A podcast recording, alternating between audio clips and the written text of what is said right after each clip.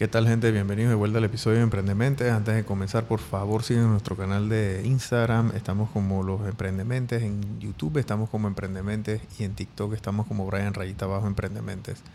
Eh, por favor, sigan el contenido de... Sigan nuestro contenido, compártanlo y también sigan el contenido de la invitada del día de hoy. Eh, la invitada del día de hoy, yo personalmente no la conocía, la vine a conocer ahora, pero a mí me causó mucha curiosidad el contenido que tú generaste o que tú generas en, en TikTok, porque tú tienes un puesto que vendes, vendes mazorcas. Así es. Entonces, este, y nuestra invitada se llama Stephanie Núñez. Ojo, Stephanie no inventó el agua tibia, no es que ella está ahora vendiendo mazorca y nadie en el mundo lo ha hecho, o sea, esto se hace en otros países, pero, pero yo quería conocer tu historia, porque normalmente una persona no llega y dice, dije, hey, yo quiero poner un puesto de mazorca, o sea, eso no es algo que que está en el psiqui de la gente porque definitivamente que emprender es difícil y emprender una de estas cosas es mucho más difícil todavía porque tú tienes un puesto que tienes que movilizarlo, etcétera, etcétera. Y en Antito Fuera de Cámara estamos hablando un poquito de cómo tú habías llegado aquí a Panamá y esa es la historia que yo quiero que tú me cuentes porque tú vienes de afuera y llegas aquí hace un par de años y cómo evoluciona esto porque ah, tú tienes una corta edad y estás metida en esto de de emprender a esta corta edad, que es algo que está, ya tú lo haces, me imagino que por mecánica, ¿no? Bueno, yo tengo aproximadamente eh, ocho años eh, aquí en Panamá. Eh, yo llegué como de 18 para 19 años, o sea, bastante joven. Aquí fue donde he crecido, estudié, yo me gradué de negocios internacionales en la UIP y siempre me ha gustado ser independiente, emprender, crear y buscar la manera de salir adelante sin tener que tener un jefe, horarios y eso, pero emprender es totalmente distinto, tienes más horas de, de buscar la manera de hacer esto, de, de, que falta esto, entonces no ha sido eh, fácil, pero ha sido bastante divertido. A mí se me ocurre esta idea de emprender en las mazorcas porque yo viajé como aproximadamente dos años a Medellín y ahí fui a un centro comercial y allá se llaman los elotes, si no me equivoco. cuando yo conocí este producto y dije, wow, me encanta. Lo probé y se me ocurrió la idea, vi una oportunidad de negocio en Panamá donde no había ningún establecimiento eso. O sea, no conocía ningún establecimiento que lo vendiera. Fue ahí que después del tiempo eh, decidí, le comenté esto a un, a un, amigo y le dije, mira, viajé, vi esto, vamos a hacerlo. Y es entonces que, bueno, nos decidimos y logramos tener entonces mi mazorca. Pero tú, tú, tú antes de mi mazorca tenías otros emprendimientos, porque tú has emprendido en varias cosas, me imagino. o sea, este no es que, bueno, este, bueno, o sea, este no es tu primera vez en este, en este asunto. O sea, antes de eso tú, ¿qué, ¿qué, se te había ocurrido? ¿O qué tantas cosas? Porque... El, eh, Mire, gente, la gente que está emprendiendo, y el que, y yo sé que tú te vas a identificar con esto, cuando uno tiene ganas de emprender, eso es como, eso es como algo que está en tu cabeza. Y tú sabes que tú quieres hacer algo, pero tú no sabes qué quieres hacer. Que eso es lo peor. Entonces tú comienzas a, evaluar, a ver vainas que puedes traer, que puedes comprar. Estás en Alibaba, estás viendo vainas. Entonces eso es todo el día, toda la noche. Tú estás ahí desbrujuleando en el celular y vaina, pensando en el día, sea lo que sea que estés haciendo. Estás en una película y estás viendo que ese man hizo eso en la película. A lo mejor yo puedo traer acá y puedo venderlo. Es así, así tal cual. Entonces antes de tú meterte en este tema de las mazorcas, porque tú estás viajando y estás con el chip metido en la cabeza. Así mismo. Así que tú, cuando regresas, antes de eso, tú, tú, tú, ¿cuáles han sido tus emprendimientos? Porque, porque uno normalmente fracasa varios antes de comenzar, los que de verdad comienzan a darte el, billete, ¿no? Así es. Bueno, yo en pandemia, eh, en vista de la situación como nos encontrábamos todos, eh, yo estaba buscando la manera de, de producir dinero, porque obviamente en ese momento todos estábamos mal se me ocurrió la idea eh, de hacer arepas, que esa es la comida, una de las comidas típicas de nosotros, pero hacerlo de una manera más saludable. Comencé entonces a hacer, a buscar información, a ver en YouTube, indagar cómo hacer esto, cómo hacer lo otro, hasta que decidí, averigüé todo, porque eso tiene su, proceso, y comenzamos a hacer arepas de yuca, de plátano, de zapallo, frijol negro, lentejas, garbanzo. Y bueno, comencé a hacerlo, a hacerlo y a promocionarlo por las redes sociales y las personas le comenzaron, o sea, nos comenzaron a comprar, le comenzaron a gustar, le gustan todavía. Es un emprendimiento que tengo en, pie todavía, pero lo tuve que parar porque es un poquito más tedioso, o sea, me lleva más trabajo todo lo que es el proceso, la fabricación de arepas. No ha sido ningún fracaso, gracias a Dios. pronto lo quiero retomar, pero sí han tenido sus altas y sus bajas. Y así fue que, que, ahora cada vez que viajo, voy a un lugar, busco, la, busco algo que hacer, algo se me ocurre, una, algo de crear. Me, me, gusta eso, pues. Y es como dices tú, me la paso en, en, YouTube, me la paso en Internet buscando qué puedo mejorar, qué puedo hacer, qué puedo crear, qué, qué, qué me puedo inventar que me genere eh, un poquito de, dinero, ¿no? Y que si, si, si pega, mejor todavía. Claro. Tú, tú llegaste aquí a Panamá, tenías que, acabado los 18 años de cumplir ¿Tú de qué parte de Venezuela eras? Yo soy de Caracas. Ok, de la capital. De la capital. Ok. ¿Y te viniste para acá, para Panamá, por la situación de lo que estaba pasando allá en Venezuela? Sí. O sea, Venezuela ha venido como todo el mundo dice que está mejor, pero yo no sé si está mejor. O sea, o eso está, o es que estaba muy, muy, muy, muy, muy, muy mal y ahora está un poquito menos mal. Y entonces la gente dice que, wow, esta vaina ya está. Ahora sí, ahora sí, gente. O sea, ¿cómo, cómo tú has regresado allá a, tu tierra? Bueno, mira, yo tengo hace dos años que no voy. Pero la última vez que fui, la verdad, yo eh, vi las calles bastante deterioradas. Eh, y sí está costoso. Está igual que Panamá o incluso más, un poquito más costoso. Este, las personas que mis conocidos que han viajado y me han dicho que Venezuela ha mejorado. Eh, realmente desconozco si ha mejorado o no porque no he ido. Tengo que, este año, el próximo año voy a, voy a ver si voy. Eh, me han dicho que han habido negocios nuevos, hay establecimientos muy bonitos, porque ahora se está moviendo un poco más el dólar. Pero las personas que tienen un trabajo eh, cualquiera no ganan lo suficiente. los empresarios y eso sí pero dicen ahora que la inseguridad ha bajado, o sea que está la cosa. Eso es importante porque la inseguridad era, era, era, era violenta ya, ¿no? Sí, incluso estaba viendo en Instagram que sale una imagen de Maduro diciendo que ahora, hay, que ahora ha bajado muchísimo la inseguridad, que están más seguros y me causó risa. Pero eso es lo que me han comentado, que ahora está mucho más seguro y que el dinero se está moviendo, pero no para todo el mundo. Yo me vine a Panamá en ese entonces, ya pasaron ocho años creo ya que pasaron, estaba la cosa ya complicada. Y yo dije, wow. ¿Qué es complicada? Porque hay gente aquí en Panamá que le gusta romantizar con ese tema del comunismo y el tema del socialismo, gente. O sea, ¿qué es complicado? Porque el complicado para nosotros aquí es de que se fue la luz una hora, dos horas en Navidad, y entonces ya hay alerta, y la gente se iba a desmayar porque no se pudieron hacer blower. O sea, explícame qué es complicado. Bueno, mira, yo, yo tenía que madrugar a las 5 de la mañana por ahí a ir a hacer colas para que... Eh, hacer fila. Ajá, hacer fila, que sería hacer fila. Y eso era una cantidad de gente. ¿Cuánta gente? Wow, o sea, uff, demasiado. Para ir al supermercado. Sí, para hacían, ir al Hacían fila fuera del supermercado desde las 5 de la mañana. Hasta que aperturaran. ¿Para comprar qué? Eh, lo necesario, que si la harina, que si el arroz, que si los granos. Eh, Son supercitos que tú haces aquí en el chinito de dos, tres pendeja, dos, tres pendejaditas que tú metes ahí. O sea, tenían que hacer una fila de cuántas eh, horas.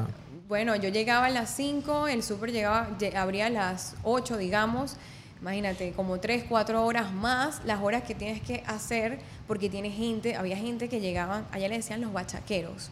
Que la gente que le pagan para hacer fila. Exacto. Y entonces si llegabas tarde, o sea, si tú llegabas ya a las 7 de la mañana, ya eso era una fila gigante y tú decías, wow. Entonces cuando te tocaba a ti, ya eran las 12 del mediodía. Y eso hasta que se acabe la... o sea, si se acaba, y se acabó gente, cierran fuerza y, y, al día siguiente de nuevo forma tu fila. De nuevo. Y me pasó en varias oportunidades que yo iba porque mi papá decía, anda, mi papá es una persona que tiene ahorita 75 años, sí, 75 años. Entonces él me decía, no, hija, ve. Y él también hacía la suya, porque también eso era por número, de terminación de cédula.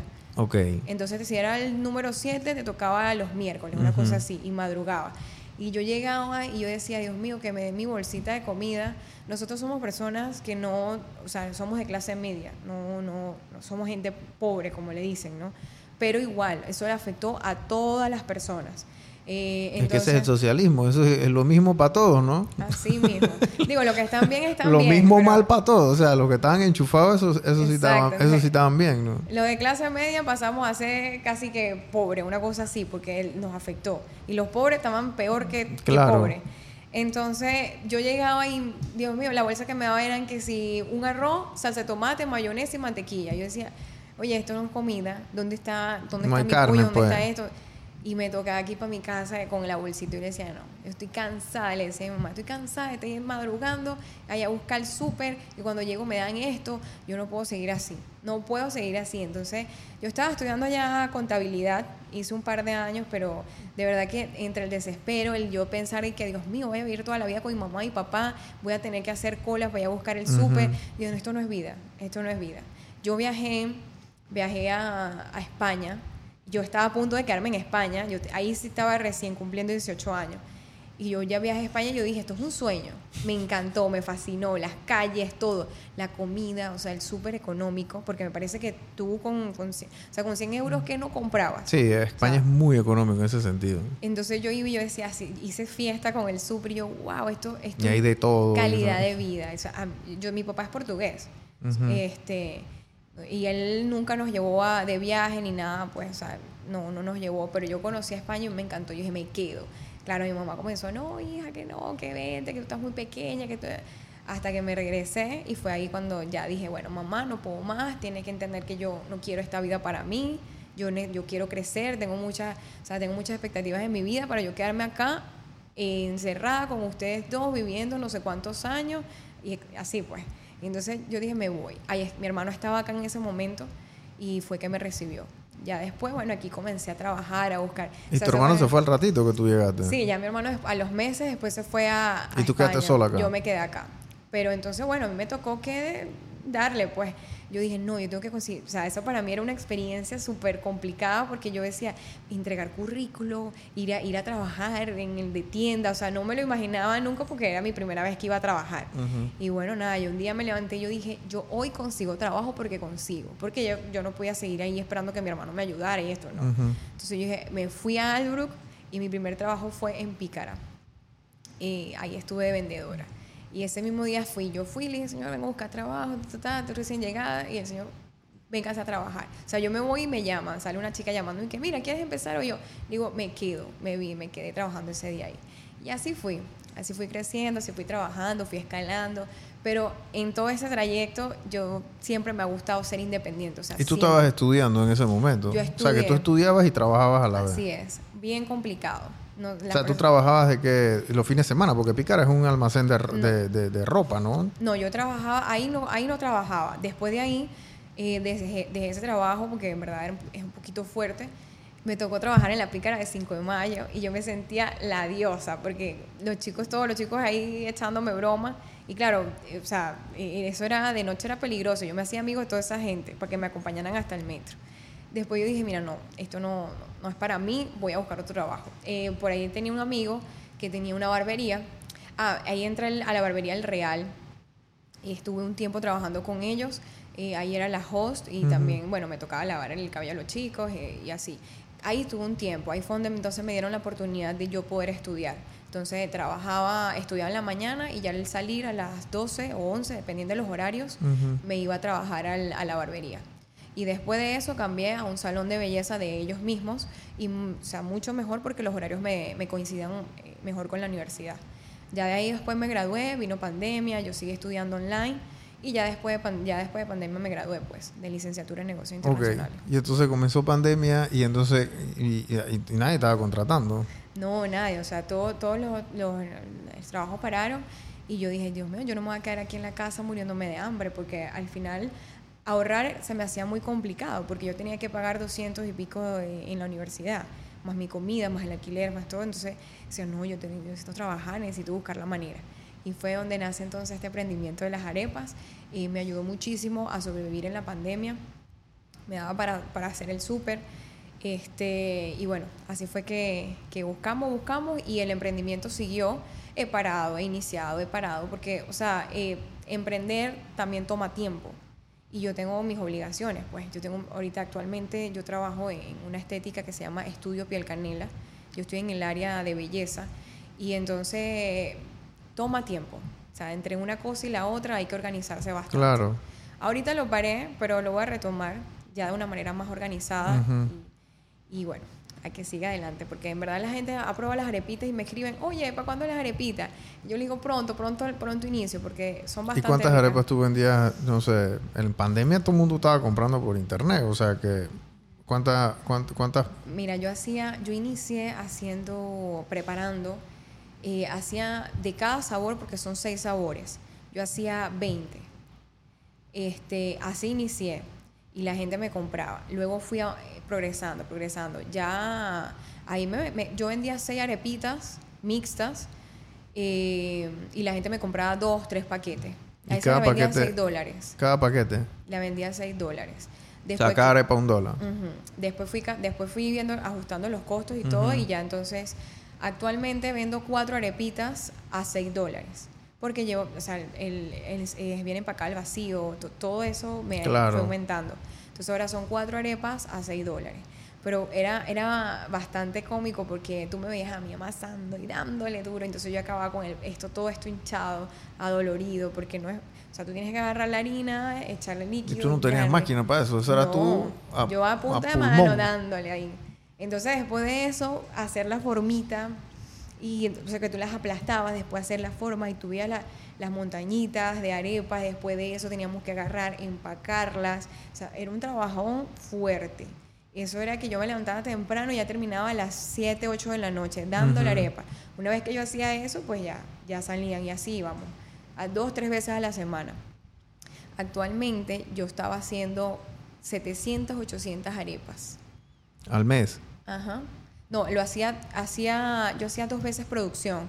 ¿A la semana? Ajá, a la semana. Pero sí hacía más o menos casi mil arepas. Pero claro, ahora sí las puedo hacer porque tenía la ayuda de las maquinarias. Ya teniendo las máquinas era mucho más fácil eh, y más rápido a la hora de, de hacer claro, producción. Claro.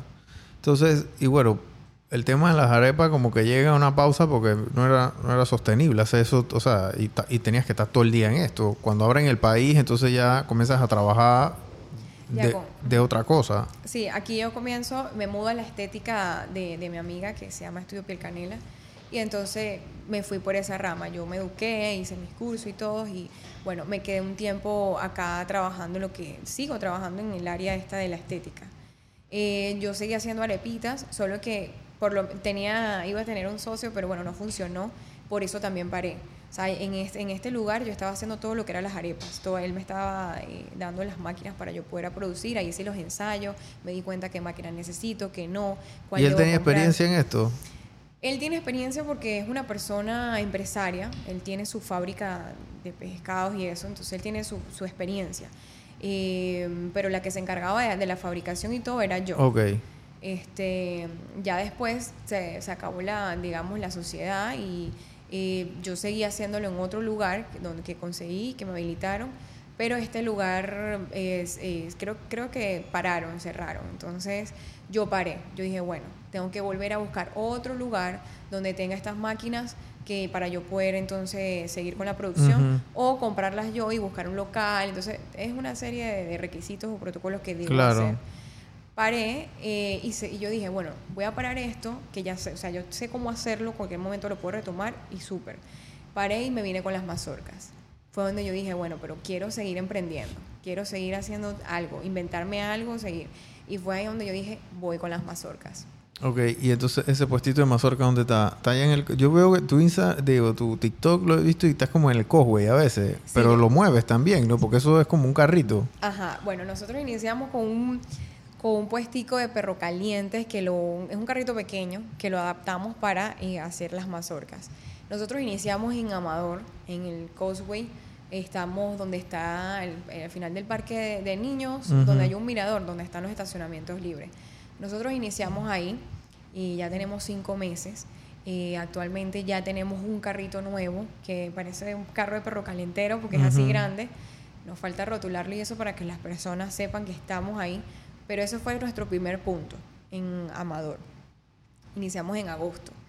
Este, y actualmente ya tenemos un mes en Costa del Este. Tienen dos puntos ya. Ya tenemos dos puntos, con tan solo cinco meses.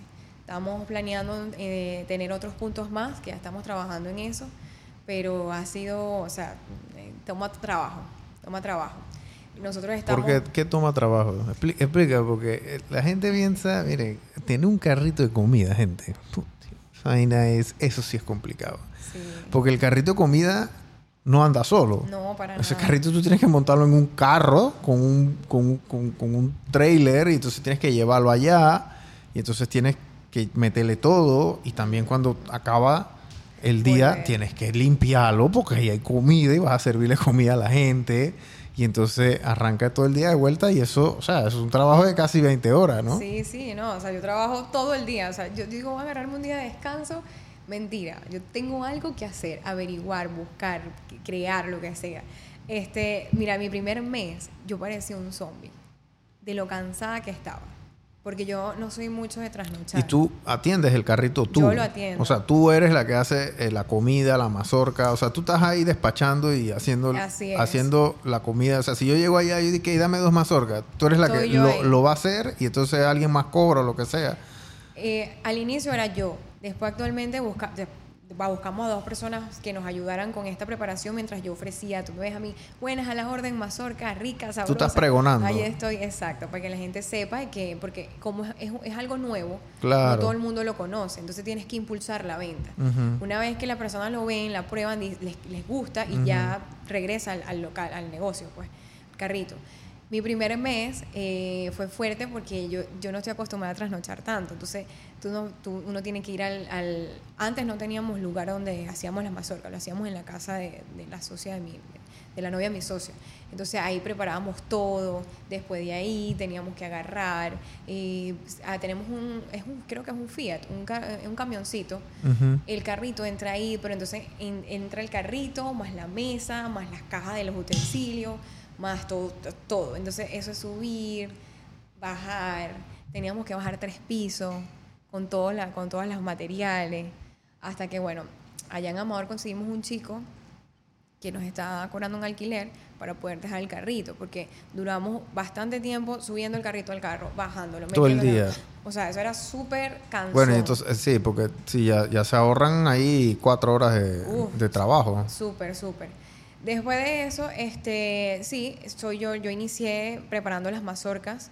eh, mi socio también está, eh, estaba conmigo ahí, los dos juntos. Yo preparaba, él impulsa la venta, hasta que buscamos a otras dos chicas y quedamos ahí, él vendiendo, yo vendiendo. A veces, o sea, se nos llena tanto, se nos llenaba tanto, eh, que bueno, él quedaba cobrando, yo quedaba preparando con la otra chica y así íbamos. Pero hasta, o sea, nosotros ahí iniciamos, nosotros iniciamos a las 2 de la tarde preparando todo para luego entonces salir a Amador y llegar a las 4. Luego de las 4 recogemos a las 11 y media, 12, dependiendo del movimiento, y llegamos al, al De la local. noche. Sí, llegamos al local a la 1, por ahí. Entonces, todo eso era de jueves a Y a las 10 de la noche hay gente todavía en el cojo y comprando mazorca. Parece in- increíble, pero, o sea, por lo menos los días jueves, la gente llega de noche, porque son los jueves de moto, les Mm, llegan allá. Ok, Y sí. entonces, tú o sea, nosotros nos vamos porque ya no podemos, ya desde las 4, desde las 2 trabajando. Claro. hasta- Y se acaba la mercancía también, me nos imagino. acaba, sí, o sea, hay días, a nosotros se nos acaba siempre la mercancía, pero los días así, los viernes son más suaves, pero ya nosotros tenemos, en base a lo que ya hemos vivido, ya sabemos la cantidad de, mercan- de mercancía que podemos llevar un jueves, un viernes o un fin Claro. de semana. Ha pasado que han llegado los sábados y los domingos, llevamos un ejemplo, 100 mazorcas, y se nos están acabando, tiene que agarrar mi socio la moto o el carro, irse corriendo al, al en ese momento era a la casa o al- ahorita es al local, buscar eh, si- eh, 20, 30 mazorcas más porque se nos va toda la mercancía. Se nos ha ido. Entonces, él sube, baja, que no, que se nos está acabando el queso, agarra la moto, va hacia el local, busca más queso, sube. Claro. Porque eso es algo que tú no puedes medir. De repente hay mucha gente... Sí, de la Bueno, nata llegó un bus y todo el mundo te compró y son las 6 de la tarde y ya no tienes mercancía para el resto de la Sí. noche. Nos ha pasado que a las 8 de la noche ya se nos van 150 mazorcas. Wow. ejemplo, 120 mazorcas. Y ustedes abren que jueves, viernes, sábado y domingo. Eh, sí, nosotros abrimos de jueves a domingo. Ahorita estamos abriendo los lunes en Amador y en Costa del Este de jueves a domingo. Ok. Porque el- el- el- los lunes, martes y miércoles no hay tanto... Son lo- los lunes en Costa del Este no he probado ni los martes tampoco. Tendría que, que probar. Los lunes sí comenzamos a abrir y sí, sí, sí hay movimiento. O sea, no es como un fin de semana, pero algo se vende, pues. Claro. Entonces, los demás días sí son días muertos. Muertos en Amador son muertos. Me han dicho que los martes es movido en, en Costa del Este. Tendría que, que probar. A ver qué, qué tan. Tienes que ir, tendrías que ir allá. Mire, cuando yo vi a Stephanie en, en el local, en el... Bueno, no en el local, en el, en el carrito, en TikTok, yo, yo te chateé y...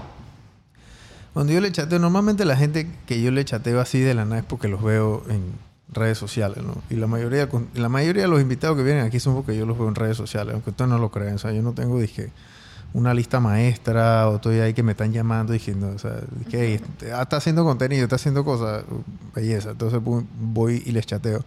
Y tú me dijiste, yo no puedo porque yo tengo que trabajar los jueves, viernes, sábado y domingo. Y me recordó mucho un pelado que, que, que, tiene un, una, un puesto de, de, de, pastelería ahí en Multiplaza que se llama Bakes. Se me, se me olvida el nombre del muchacho que también le hice la misma pregunta. ¿Y ¿cuándo puedes venir acá? Y él me contesta con mucha humildad, me dice, brother, no puedo porque no tengo a quién dejarle el negocio. Y yo dije, bro, pero tú no cierras nunca. Él dije, yo no cierro nunca. Eso es emprender. Sí, sí. Eso, es, eso es emprender, porque tú, tú, trabajas en el día y entonces después, después de las 4, 2, 3, 4 de la tarde, tú tienes que ir para allá. Porque si tú le dices a tu socio de que yo tengo que, tu socio que te decía, ¿qué me importa, bro? yo tengo que y mueve para acá. porque esa es tu responsabilidad también, ¿no? Sí, nosotros, de verdad que, que eh, tengo un buen socio, de verdad que sí, porque es, es complicado conseguir gente que tengan... muy complicado. Eh, sí, entonces... Muy complicado. Nosotros de verdad que nos llevamos muy bien, tenemos muy buena conexión. Digo, como todo, a veces tenemos nuestros roces, pero todo es solucionable, porque una de las cosas es que las cosas hay que hablarlas. Pero él y yo nos entendemos muy bien. O sea, yo siento que él es la versión mía, pero hombre. Tenemos la misma iniciativa, las mismas ganas de salir adelante, la misma motivación. Él y yo nos distribuimos el trabajo. Si yo no estoy está él, mira, tengo que hacer tal cosa, él me dice, yo te cubro. Pero la responsabilidad está para los dos. Yo tengo mi trabajo, una de las cosas que yo le dije, mira, yo necesito un socio porque yo tengo un trabajo de la cual si yo no hago, no como. Entonces necesito esa persona que esté ahí apoyándome y, que bueno, que yo sepa que yo tengo ese respaldo. Él también tiene su trabajo. Eh, ahorita, eh, ahorita, él ahorita le, aumentaron de cargo y entonces ahora como que se nos apretó un poquito más los horarios entre los dos y esto. Pero siempre hay solución. Al inicio él estaba más flexible, eh, eh, perdón, flexible de horario y él me cubría más. Entonces, porque yo de repente tengo una cita a las 2, a las 5, a las 4 y me choca con el emprendimiento. Claro. Yo lo que eso es que estoy educando a, a, mis clientes o todas mis citas las coloco hasta las 1 de la tarde. Ya de ahí es pura mazorca pura mazorca, pura mazorca. Yo, entonces yo termino de trabajar y me voy corriendo a las mazorcas porque hay que arreglar esto, hay que esto, hay que montar los utensilios, los palitos, contarlo, porque todo eso también tiene que llevar un inventario. Claro. Y hemos aprendido, a medida que vamos avanzando, vamos aprendiendo, porque nosotros no tenemos mucha experiencia, pero ya la hemos, o sea, ya la, estamos logrando, ¿no? a, medida que vamos haciendo cada cosa. Y bueno, y así vámonos. Ahorita tenemos, hemos buscado algo que sí te voy a decir que es sumamente complicado el buscar personal. Es increíble cómo nos ha costado conseguir personal. Entonces, si yo quiero tomar un descanso o él quiere tomar un descanso o los dos queremos tomar un descanso, no tenemos con quién dejar eh, los puesticos. Claro. Porque es complicadísimo eh, buscar mm, trabajadores. O sea, eh, hay mucho desempleo, pero la gente no quiere trabajar, lamentablemente. Sí, porque el, el tema de servicio al cliente no es, no es para cualquiera. No, no. Y, especialmente una cosa que tú, o sea, la gente va ahí porque tu socio los trata bien, tú los tratas bien, los atiendes, o sea, van a vivir el tema de la experiencia, ¿no? Sí, eso, eso es una de las cosas que yo trato de buscar en una persona, la atención al cliente. Es muy importante cómo tú manejas o cómo tú te expresas o cómo tú recibes a un cliente. Eh, si uno no da una buena atención, la gente tampoco va a querer regresar. Entonces, a mí no me sirve una persona que esté seria, que diga que quiere mazorca, no, no me sirve. Yo siempre, bueno, mi personalidad es, es buena, a la orden, ¿cómo está? Bienvenido. Esa ha sido mi personalidad, igual a la de mi socio. Entonces, yo quiero eh, que las personas que trabajen conmigo adopten un poquito de eso, ¿no? Porque todas las personas tienen su personalidad y yo no puedo obligarla. Pero eso para mí es uno de los requisitos más importantes, la atención al cliente. Y me ha costado porque he tenido, he buscado una chica, entonces no sé, no sé si es que también el trabajar en la calle no les gusta porque uno recibe lluvia, calor, todo, pica de mosquito. Es que no hay nada, miren gente, atender un carrito de comida no es glamuroso. No. No, es cero glamuroso, gente. O sea, emprender al principio de cero es cero glamuroso, porque uno tiene que humillarse, o sea, atender al... O sea, tú tienes que humillarte, literal, y tienes que tener mucha... Tienes que tener mucho control de tus emociones y tienes que estar muy sumiso porque, o sea, tú estás ahí y tú estás expuesta a que un amante grite o una amante grite que esto es una porquería, esto es una... y no le compren esta, esto es una... ¿Me explico? Sí. Tú no te puedes agarrar puño con el tipo, con la tipa, ¿me explico? No, no, no. Me ha pasado que, digo, no todos los clientes son fáciles. Eh, he tenido clientes complicados pero uno no, yo no puedo venir a salir con una grosería. Porque claro. al final yo soy la imagen del negocio. Yo no quiero que después digan también que, oye, que las mazorcas, las de mi mazorca son unos groseros. O sea, yo, a mí me ha tocado que, Dios mío, respiro y yo con calma. Voy a volverle a explicar, voy a volverle... O sea, me ha pasado de que está cayendo un palo de agua y me ven recogiendo, o sea, me ven que yo estoy recogiendo la bolsa, el mantel, la cosa, y me dicen, ay, no me puedes una mazorca. Y yo me quedo así como que, estoy mojándome, estoy recogiendo, no te puedo atender. Entonces yo le digo, mire, disculpe, que está, estoy recogiendo porque está lloviendo y no puedo, o sea, yo, tengo trabajadoras.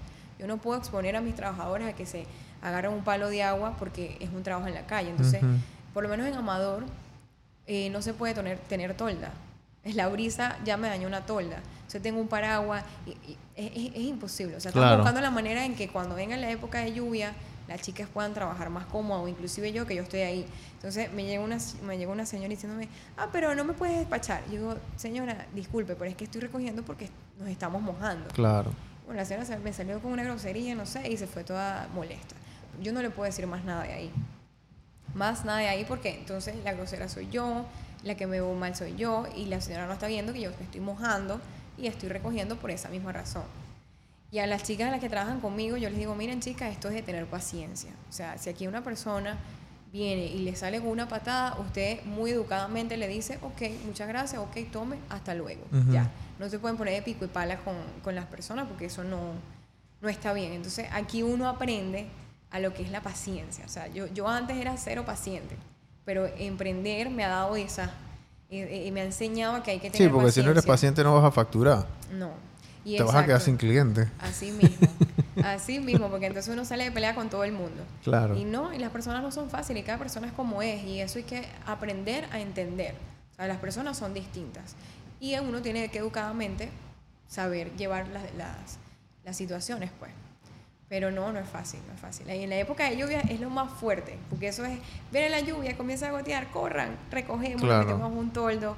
Y bueno, uno se ríe, porque al final uno tiene que disfrutar todo, todos los procesos, pues todo, todo lo que vamos viviendo día a día hay que reírse. Al final contaremos toda nuestra experiencia, nuestras anécdotas con mi mazorca. Eh, ¿Tú has pensado en abrir un local Físico. Físico. O sea, eso ha pasado por la cabeza de ustedes, me imagino. Sí ha pasado porque eh, el ir, venir con las cosas. Acércate un poquito al micrófono. Ok. Eh, se ha pasado porque eh, ya llega un punto en que uno como que se cansa en tal, subiéndole las cosas, llevando el carrito para acá, moviéndolo para acá. es un poquito cansón. Y así como nosotros nos cansamos, imagino que los, los trabajadores también, pues. Entonces hemos pensado abrir un local, sí. Todavía no sabemos dónde pero sí tenemos idea o, ganas de, abrir un establecimiento físico que no solamente sea de mazorcas, también queremos ingresar, tener otros productos. Bueno, pues. las arepas ahí también, ¿no? Por eso quiero, quiero, quiero meter las arepas, quisiera hacer cachapas. ¿Sabes qué es la cachapa? claro. Quiero hacer cachapas, o todo lo que sea referente al, al maíz, ¿no? Eh, y quisiera innovar más en productos que en, en los carritos sí los puedo hacer, pero probablemente en un local físico sea mucho más sencillo. Entonces sí lo hemos pensado. Pero por ahora, como estamos iniciando, tenemos cinco meses, y nuestro a 100 puntos creo que ha sido lo mejor por poco a poco también, ¿no? Porque meterse en un local es... Ya eso, es otra liga, ya. Sí, eso es... Eh, y una inversión es otra cosa también. Adecuar el lugar. Todo eso. La... El sí. cuando lo que lo que hace Stephanie, lo que está haciendo el socio de Stephanie, es lo que muchas veces lo que la mayoría que yo les recomiendo a la gente que haga cuando va a emprender. Comienza por comienza poquito. ¿Me explico? Comienza chiquito para validar el producto, especialmente una cosa que nunca se ha vendido aquí a Panamá.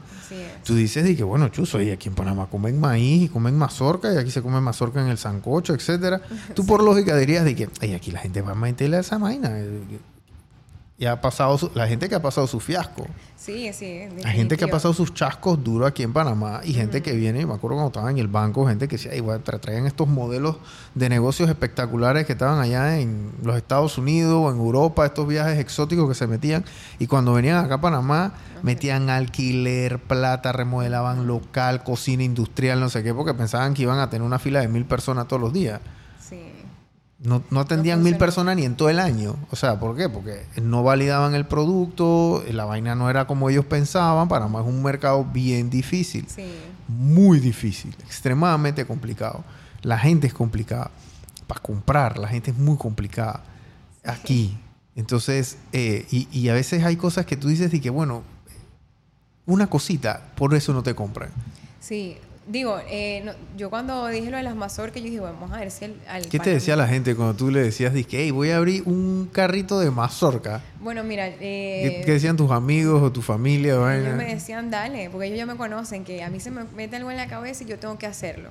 Yo tengo un amigo, con mi grupo de amigos con que fuimos a Medellín, yo desde que lo probé le dije, yo voy a montar esto, yo lo voy a hacer.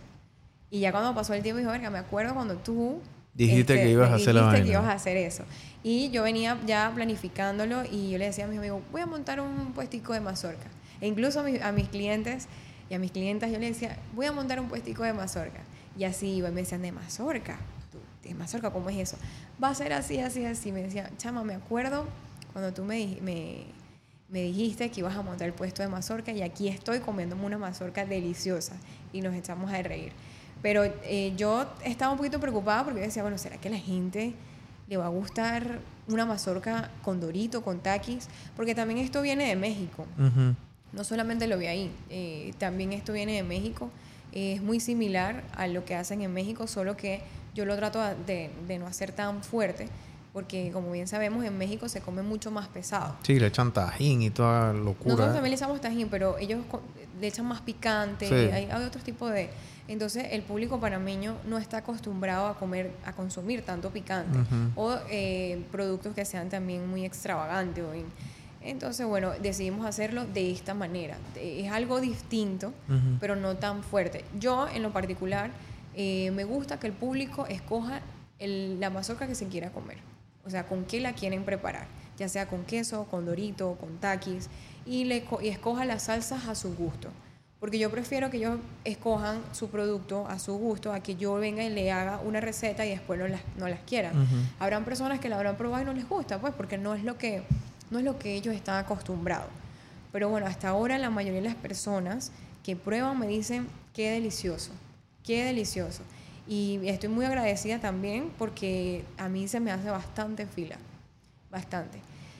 Cuando yo decidí sacar el, el negocio de las mazorcas, ya habían personas en el mercado. Ya habían, ya yo había... Eh, ah, había gente haciendo mazorca aquí en Panamá? Sí, sí. O sea, yo cuando pensé en la idea, ya que dije, bueno, voy a... Yo, yo le había tomado ya las fotos, el producto y todo, y meses después fue que en agosto yo dije, ya, vamos a la calle. Pero antes de eso ya había una persona, que esta persona sí estaba en eventos grandes. Y yo dije, wow, mira, o sea, mi idea ya la sacaron al mercado. Y también me comentaron de un negocio que está en Chiriquí.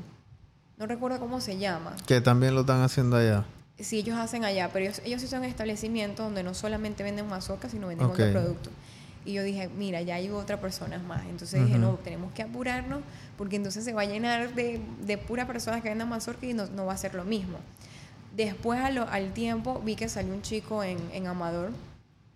También. Este, sí, hay un chico que, que salió en Amador. Y dije, bueno, normal, vamos nosotros también, porque no tiene nada que ver. Si, si hay mucha gente que vende perro caliente, claro. no puede haber otras personas. Pero ya yo la idea la había pensado de hace rato, solo que me, me, tardé pues.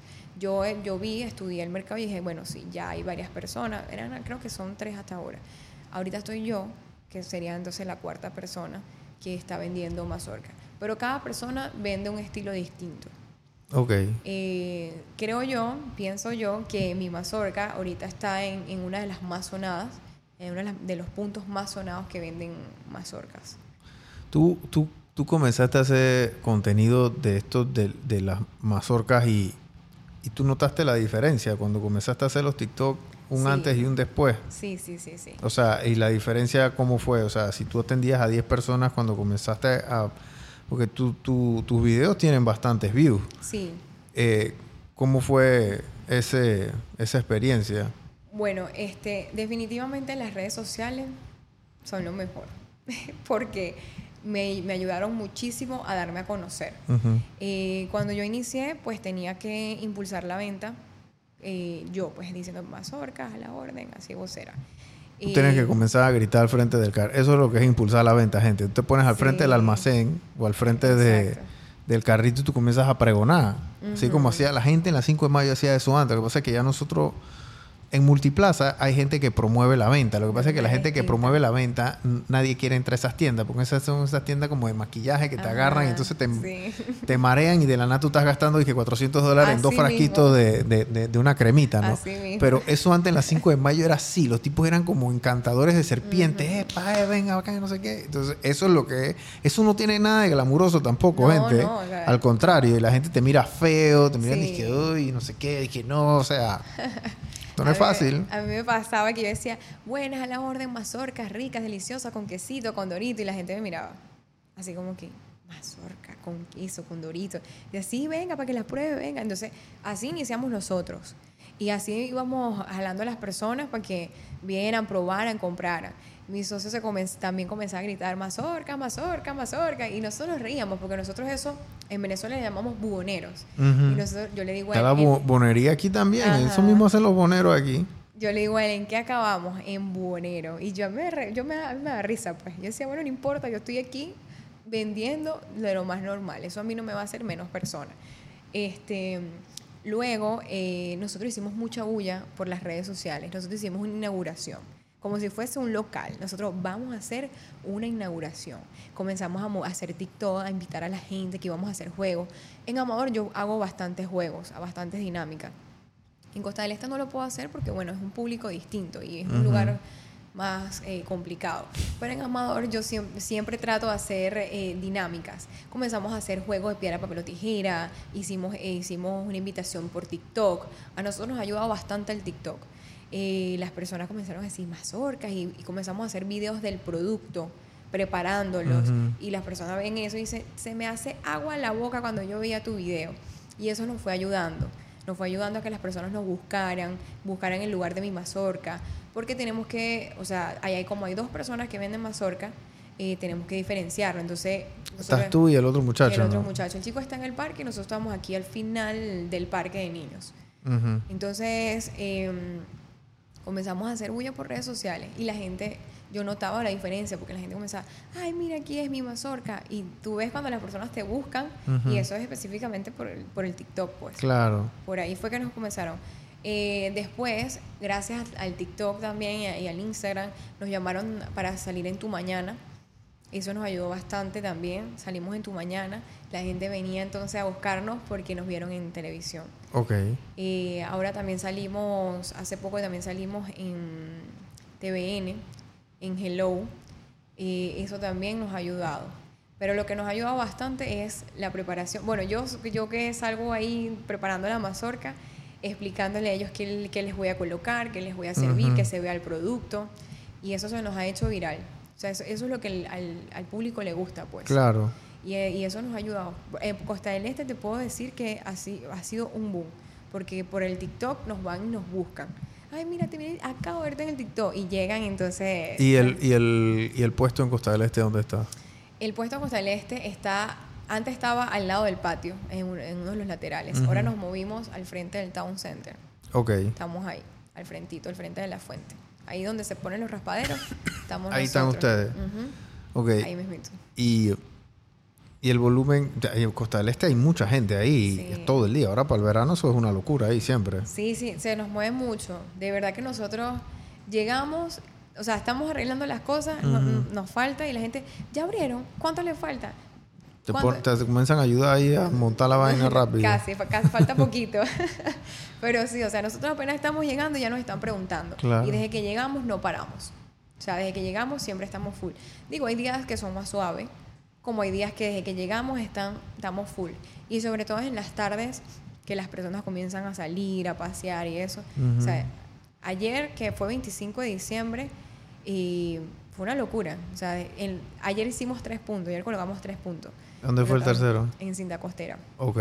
Entonces, de, los tres puntos full. Wow.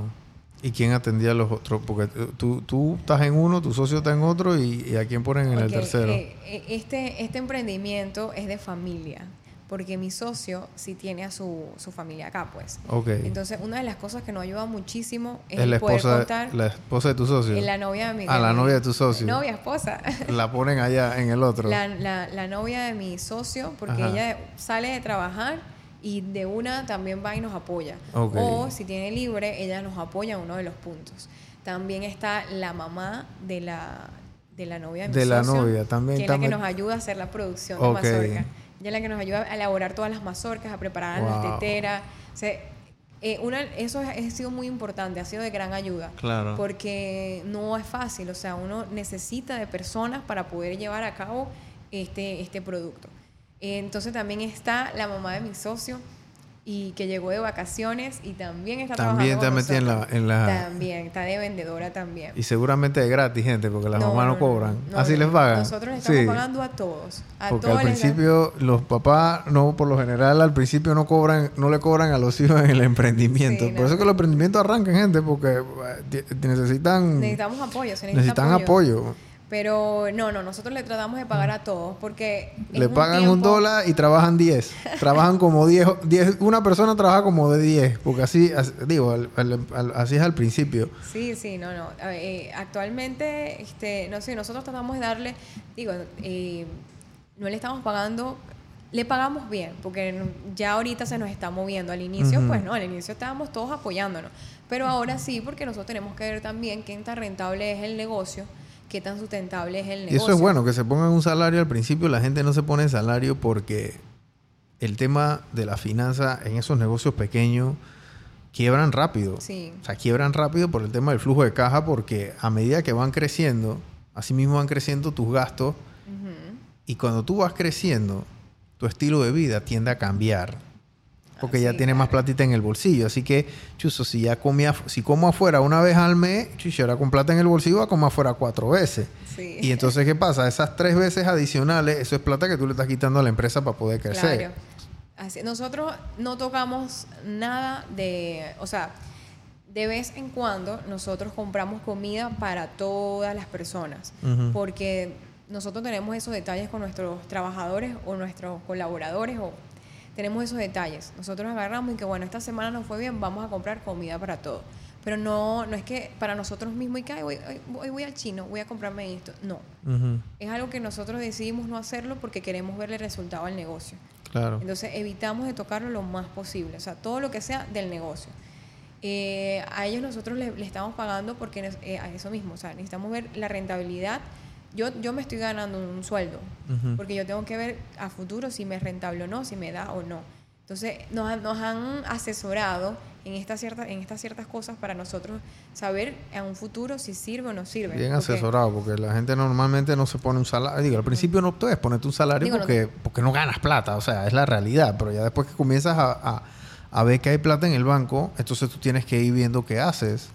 Yo no tengo un salario y que, uff, pero algo me estoy agarrando porque lo necesito pues, para compensar también. Como yo estoy trabajando ahí la mayoría del tiempo, yo compenso eso para poder eh, completar con mi trabajo, porque he soltado muchísimo mi trabajo por estar full en las mazorcas.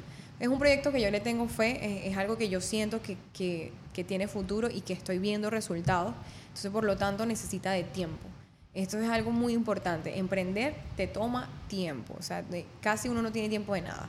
Ya incluso ya se acabaron las fiestas, se acabaron las salidas, se acabaron todo, porque ya mis salidas y mis fiestas son a la una de la mañana terminando con las mazorcas. Limpiando el, el carrito. Recogiendo todo, exacto, dejando todo eh, eh, listo para al día siguiente. Entonces ya mis fines de semana son mazorcas. Y ah, otra cosa que me estabas preguntando de las redes sociales, me ha causado mucha risa que ahora voy en la calle y la gente me dice, las mazorcas. y yo que, ay, Dios mío. Sea, esto ha llegado al punto en que ya la gente me reconoce por las mazorcas. O sea, ha tenido bastante alcance. Hasta una vez, eh, justo estaba, de fiesta y un chico me dice, las mazorcas. Y digo, bueno, hasta las fiestas ya la gente me está reconociendo. Sí, porque si tienen redes sociales te, te van a reconocer. Eso también influye, eh, ha influenciado bastante. Pero gracias a las redes sociales nos hemos dado a conocer. Porque si no, no vamos a tener el, alcance que, que tenemos actualmente. Pues. Claro. Bueno, Stephanie, gracias por haber venido. Eh, yo te llamé porque yo, bueno, sin conocerte más o menos, me imaginé que esa era tu historia, porque, o sea, ponerse en un puesto de, no es hot dog, pero es casi como un puesto de hot dog, un carrito de hot dog, este es un carrito de mazorca, con un producto que es nuevo, o sea, ya todo el mundo sabe cómo sabe el hot dog, si eres de aquí en Panamá, cómo, cómo le das de probar a, una, alguien una mazorca, no puedes partirla en pedacitos tampoco, o sea, tienes como que comértela entera, yo no sé si las parten por la mitad, quién sabe, pero no es lo mismo, o sea, complicado, ¿no? Entonces, eh, hace esto, tiene, tú sacrificas mucho, sacrificas mucho tiempo, sacrificas, chuso, eh, eh, mucha recurso, dinero, cosas que tú puedes estar haciendo. O sea, tú no eres una, una persona que no tiene ni 30 años y, ojalá yo a mis 27 años hubiese estado pensando como está pensando Stephanie. Yo estaba pensando en mil otros eh, pendejadas y entonces no estaba en cosas que edifican que, o sea, tú en 10 años te vas a comer el mundo, ¿me explico? vas a ser dueña de Panamá. y esa es la historia, ese es el cuento que yo le he hecho a todos los pelados que vienen aquí, que tienen abajo de 30 años y están, y tú sabes que, una vez en la vida es que esta, esta persona va, va a hacer vainas pretty. Tú no sabes qué va a hacer ni nada, pero es como ese, ese mindset o ese carácter que tú le ves a una persona, con, con, Kevin igual. Kevin de Distribuidora 22, que, o sea, tú hablas con Kevin y tú dices, hey, este man, este man es un animal, o sea, este man es, es un extraterrestre, porque todo lo que hace, ¿no? Me explico. Y tú estás encaminada a ese, a ese punto también porque tienes esa resiliencia y tienes esa, ese drive, ¿no? Esa, esa, esa gana de echar para adelante. Es lo más importante, y es complicado, gente. O sea, complicado. Yo, vean, yo les vean los TikTok de esta niña cuando está allá en el Cowway haciendo mazorca, la fila, la gente, la vaina. O sea, pónganse en esa situación si ustedes son capaces de hacer eso. Porque normalmente son los extranjeros los que hacen eso, Stephanie, porque los panameños no se atreven. No, no. son muchos los que se atreven a eso. Y los que se atreven es por lo hacen por por un tema de necesidad, que siempre estoy que quiero entrevistar más gente aquí en Panamá, pero como no hacen contenido, entonces me cuesta encontrar estas historias así como la tuya. Sí, sí, sí. No, eh, la mayoría de los extranjeros, como también, eh, bueno, nos tocó salir de nuestro país y aquí salir adelante, buscar la manera. Eso en Venezuela, en Venezuela, los venezolanos somos así, somos personas que nos gusta salir adelante somos emprendedores, somos, buscamos la manera de, vender, de hacer. La mayoría de los venezolanos son así. Yo siempre eh, le digo a, mis amigos los, los, panameños, incluso ahorita tengo trabajadoras panameñas, y yo le digo, chica, cuando uno tiene algo, las ganas de hacer algo, hay que hacerlo.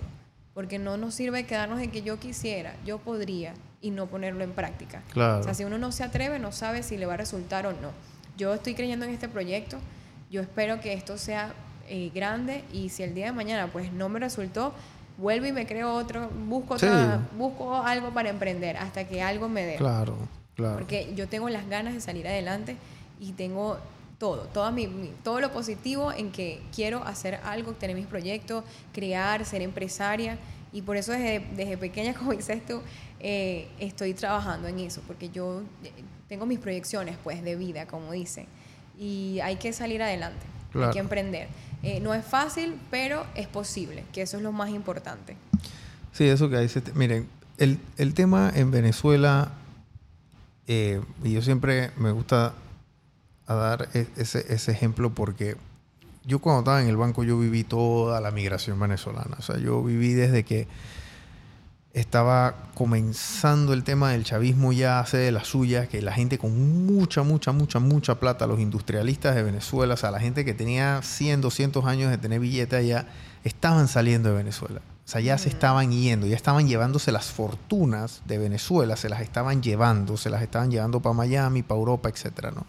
Después comenzaron a y la otra gente con plata, entonces comenzaron a irse para Bogotá, comenzaron a irse para Miami, quedaron unos aquí en Panamá también eh, y después comenzó a irse el empresario clase media, pues ese empresario que tiene una pymes, digamos, pero una pymes en Venezuela era una empresa que te vendía 5 millones de dólares.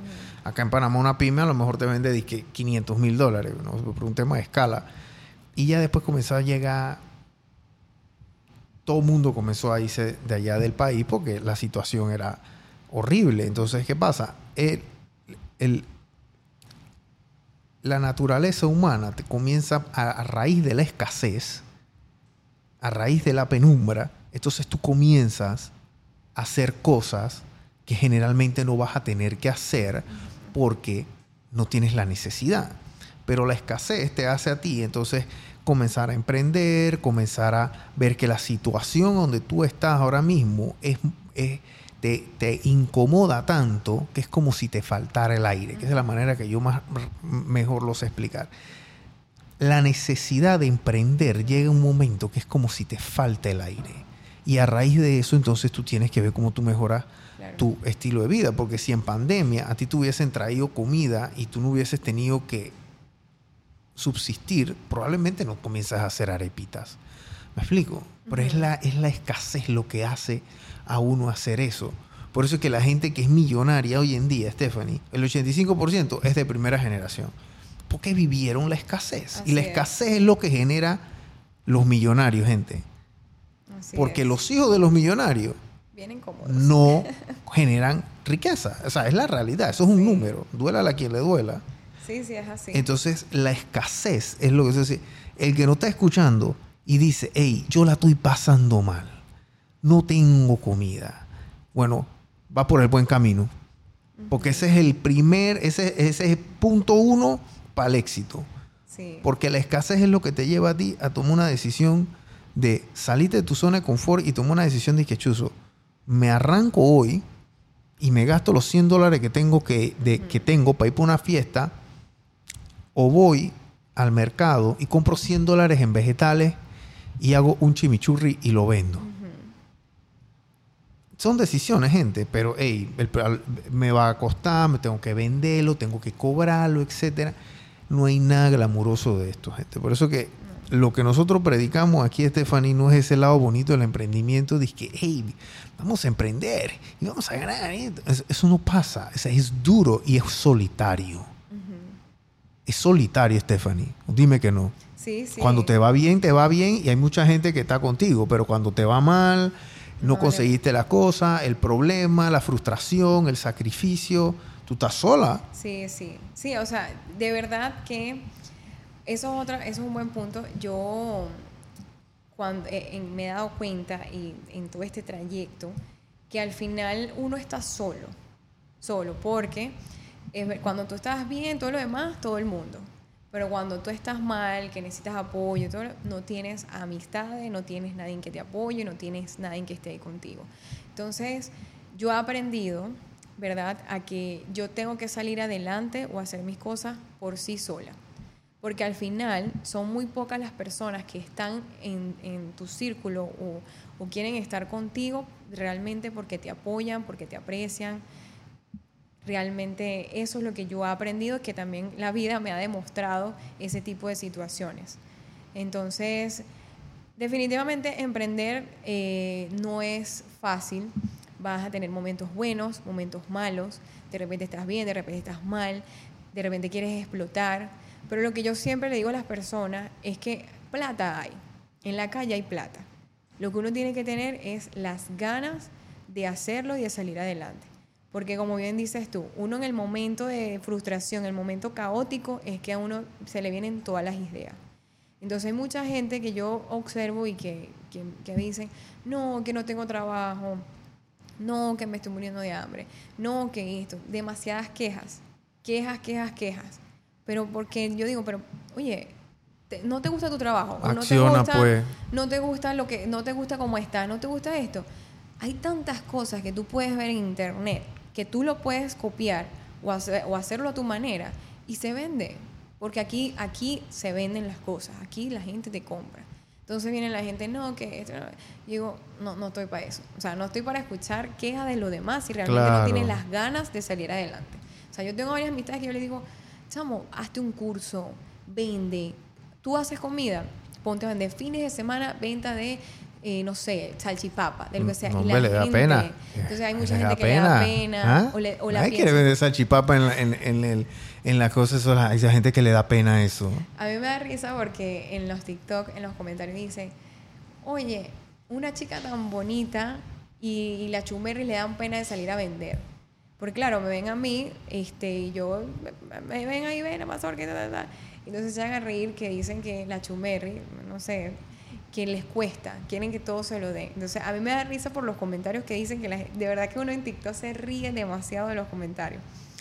Pero es eso, o sea, independientemente sea mujer o hombre, la gente le da pena en general. Me ha costado conseguir personal. Yo no sé si es porque le da pena estar en la calle vendiendo o es que no le gusta trabajar con el sol. Le da pena, le, da, pena. Hay gente que le da pena el tema del trabajo porque no sé, yo no sé por qué le da pena. No es denigrante, gente, o sea, no es denigrante. Trabajar no es denigrante. Robar es denigrante. Exacto.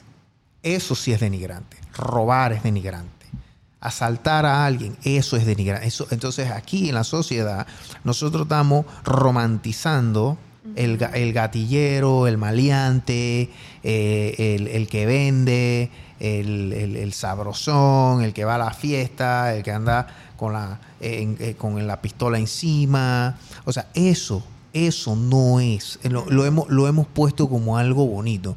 Pero el pelado que se para a las 4 de la mañana para ir a trabajar, que tiene que ir allá, qué sé yo, a, trabajar en una bodega, para pagarse eh, la universidad para ir en la noche, y no tiene plata para sacarlas ya a la pasear, o para no sé qué, o no tiene para ponerse la última ropita. ¿Me explico? Entonces, eso, eso, eso lo hemos puesto como denigrante, pues. Y así mismo con las mujeres.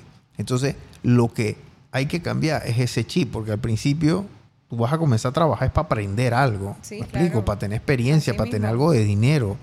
O sea, y es la realidad. Aquí en Panamá hay billetes, sí, sí lo hay. Hay gente que, o sea, cuando a mí me dicen no hay trabajo, entonces yo dije, chuso, pero ¿cómo, cómo alguien pone un puesto de, de, de, de, de, lo que sea y entonces comienza a vender? O que no, que que, yo no tengo educación y no sé qué. Y yo tenía clientes míos asiáticos en el banco, por amor a Dios, que no sabían ni siquiera leer español. Nosotros teníamos que llamarle a un traductor para que le hiciera la traducción de las escrituras. Escritura con hipoteca de 3, 4, 5 millones de dólares. Y los tipos no sabían leer español porque no eran de aquí. ¿Me explico? Con una escolaridad básica. Entonces, o sea, no, no, no se metan en la cabeza este estereotipo de que, ay, pienso que no sé qué. O sea, hey, déjense de eso, por favor, de verdad. O sea, el que quiere, el que quiere echar para adelante va a echar para adelante, porque emprender es como la falta de aire en tu cuerpo.